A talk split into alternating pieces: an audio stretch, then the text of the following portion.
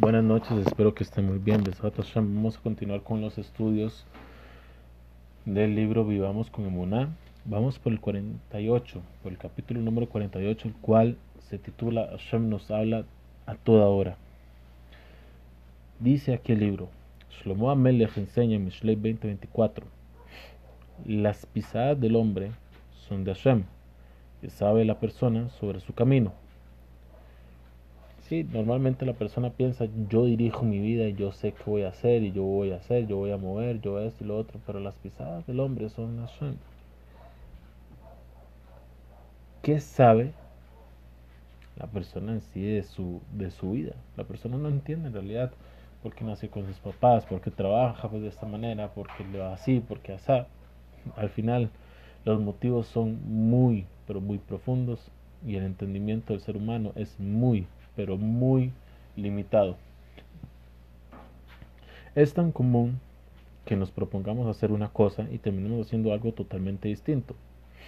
Hashem nos coloca en distintas situaciones en las que nunca nos imaginamos estar y tenemos fe en que todo es dirigido por Él. A menudo esto ocurre en forma oculta, lo que se llama Derejateva que es por medio de lo que parecieran medios naturales. Pero la palabra Hateva, la naturaleza, tiene el mismo valor numérico de Dios en hebreo, Elohim. Yo digo Elohim, si saben cómo se dice, pero tratamos de no decirlo sin ningún propósito propiamente de santidad como el rezo. El nombre divino que denota el poderío de Hashem. ¿sí? Elohim tiene que ver con la fuerza de Hashem. Balakot Kulam, el dueño de todas las fuerzas. Hashem usa las fuerzas de la naturaleza para comunicarse con nosotros y encaminarnos hacia donde tenemos que ir. Como enseña el Hazonish, Rabbi Yeshayahu Karelitz, en su obra Emuná Bitajón, capítulo 2, la obligación de tener bitajón incluye la convicción de que no hay coincidencias de que nada ocurre al azar y que todo está establecido y dirigido por el Todopoderoso. Es algo bastante difícil, porque lo difícil no es estudiarlo, escucharlo, meditarlo en un momento, sino vivirlo todos los días, en cada momento, en cada situación. Muchas personas quieren ver a Hashem en su vida, la verdad es que Él sí está en su vida, pero solo tienen que abrir los ojos y observar con mayor detenimiento. Se comunica con nosotros siempre para hacernos saber que Él está aquí, pero por lo general lo hace en formas poco obvias. Sí, normalmente la persona trata de imaginarse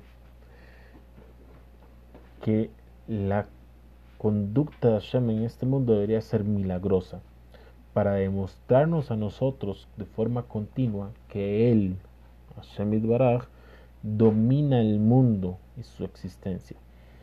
Sin embargo, sin embargo es poco común que esto pase porque los milagros por encima de la naturaleza tienen que ver con temas que Hashem Baraj desea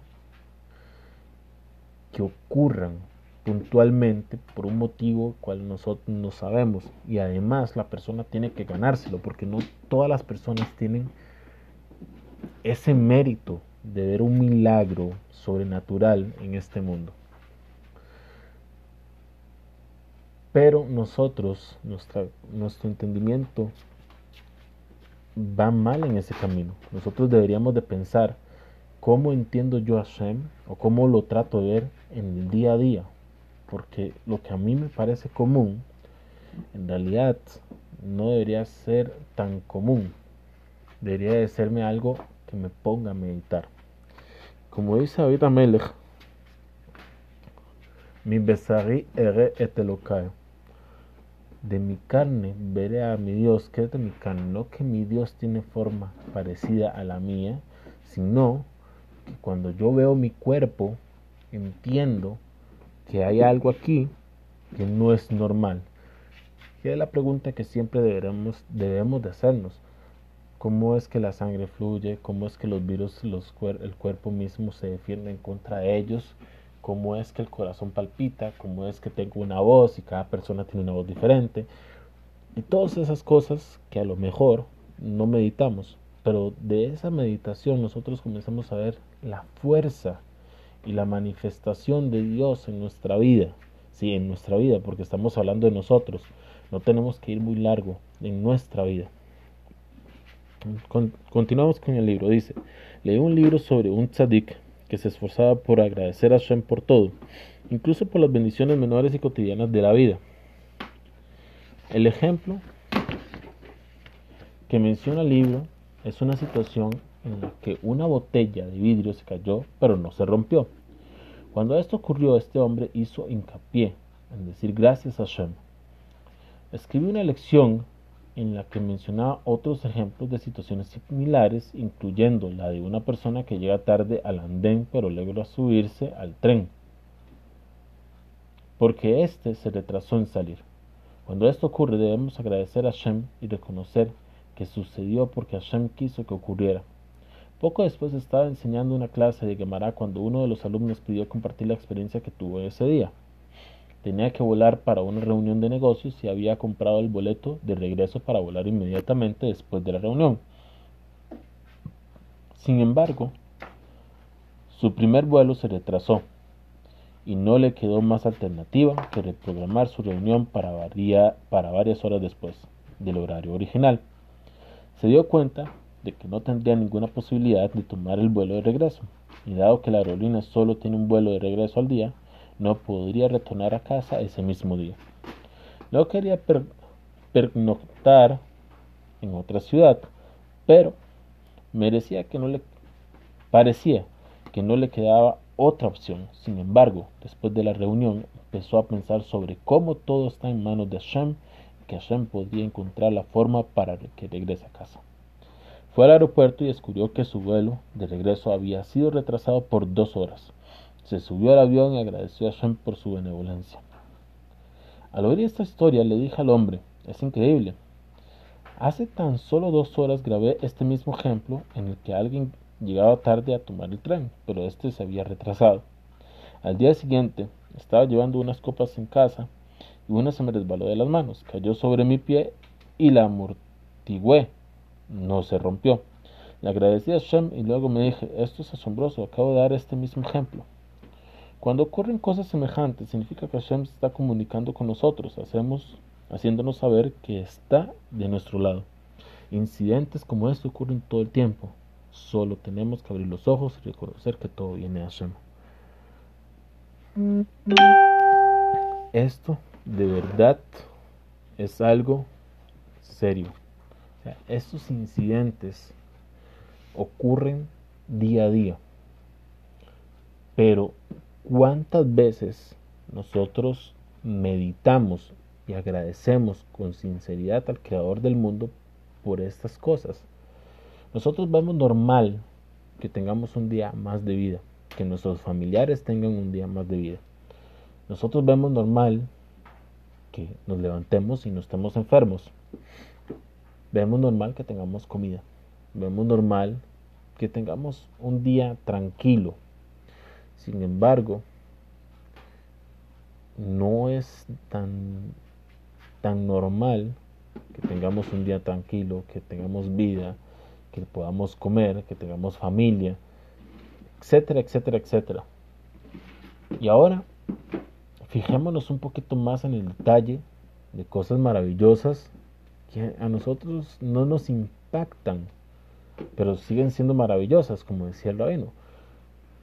Se cae un vaso o una botella de vidrio, no se, no se quiebra porque se amortiguó con el pie.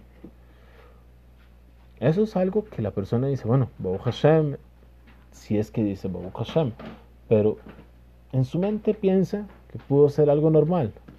Sin embargo, es algo que literalmente es un portillo para poder adentrar nuestro pensamiento y nuestro corazón hacia el creador del mundo.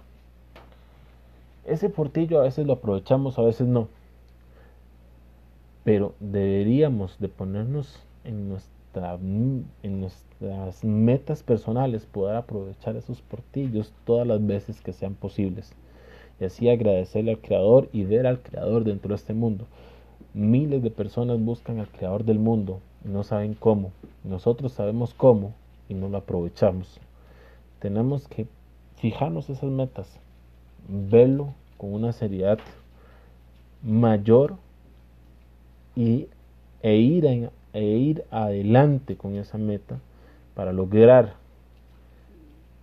la conexión de la emuná con Hashem en nuestra vida en casos tan naturales y pequeños a nuestros ojos, pero tan grandes en valor. Bueno, espero que tengan un lindo Shabbat. estamos en Parashat Matot Masei. Es los Jodesh Av. Este Shabbat, viernes por la noche hasta el sábado por la noche. Solamente un día de los Jodesh. Comenzamos el eh, mes que es más difícil para el pueblo de Israel. Sin embargo, también está lleno de alegrías. Es un mes muy interesante porque los primeros 10 días son días de luto extremo, ¿sí? Todo un pueblo se está sentando en luto, no importa lo que pase. Pero después de estos 10 días, el pueblo de Israel comienza a obtener una gran felicidad. Entonces, aprovechemos, aprovechemos este mes y busquemos de Hashem en nuestra vida. Hasta luego.